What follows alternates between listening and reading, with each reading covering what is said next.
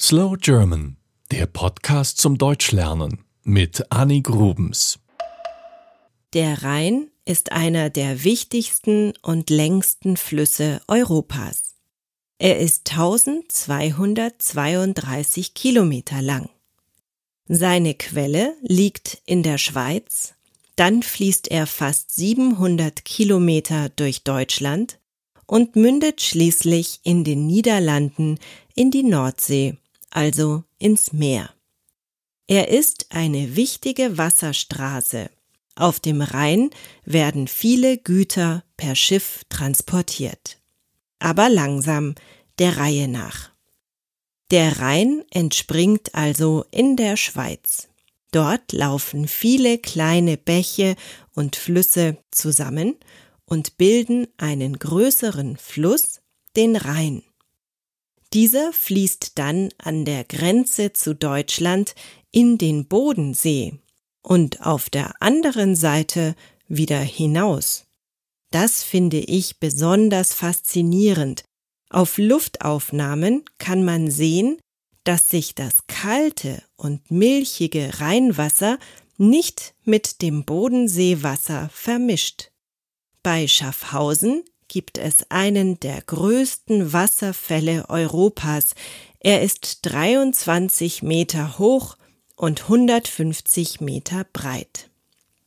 Dann fließt der Rhein durch Frankreich nach Deutschland.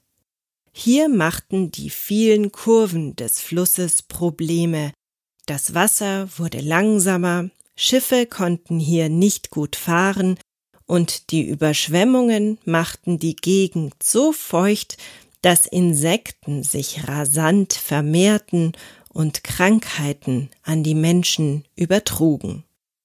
Also wurde der Fluss, wie viele andere auch, begradigt.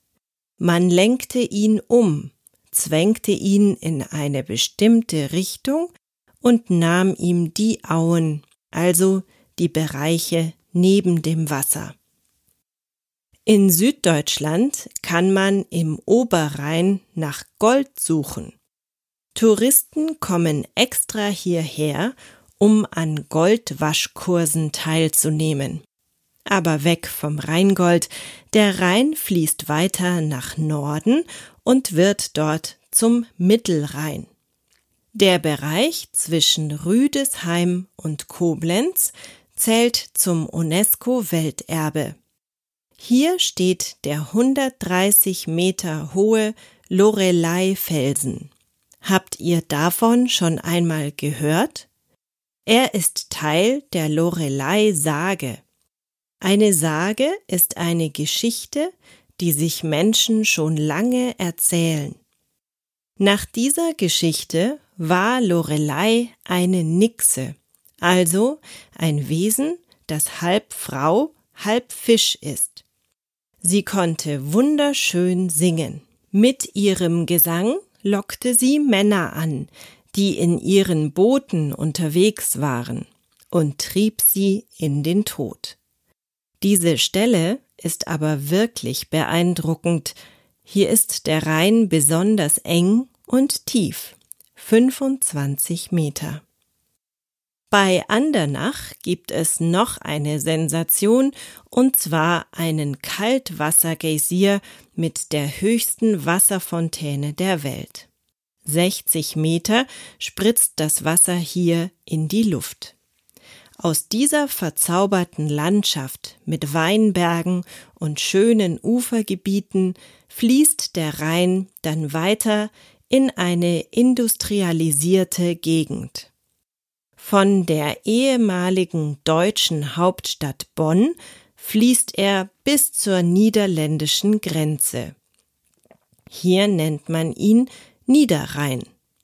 Hier liegt die Stadt Köln am Rhein und der größte Binnenhafen Europas ist in Duisburg. Während in den anderen Rheingegenden viele verschiedene Tiere im Wasser leben, ist es hier eher öde, denn das Wasser ist trüb und zu warm und hat zu wenig Sauerstoff. Dann fließt der Rhein aus Deutschland hinaus in die Niederlande. Dort teilt er sich in drei Ströme auf und fließt in die Nordsee. Sein Süßwasser vermischt sich mit dem Salzwasser des Meeres. Diese Mischung nennt man Brackwasser. Wenn ihr euch den Rhein auf einer Karte anseht, werdet ihr feststellen, dass viele große Städte am Fluss liegen. Köln hat eine Million Einwohner, dann sind da noch Straßburg, Koblenz, Bonn, Neuss und andere. Viele der heutigen Städte sind aus ehemaligen römischen Siedlungen entstanden. Der Rhein war die Grenze des römischen Reiches. Und weil bald der Winter kommt, noch ein Hinweis. Der Rhein ist schon oft im Winter komplett zugefroren. Zum Beispiel 1929. Als es noch keine Kühlschränke gab, hackte man das Eis aus dem Rhein in Stücke und lagerte es im Keller, um es im Sommer zu verkaufen. Heute leitet die Industrie oft Wärme in den Fluss ab, so dass seine Temperatur gestiegen ist.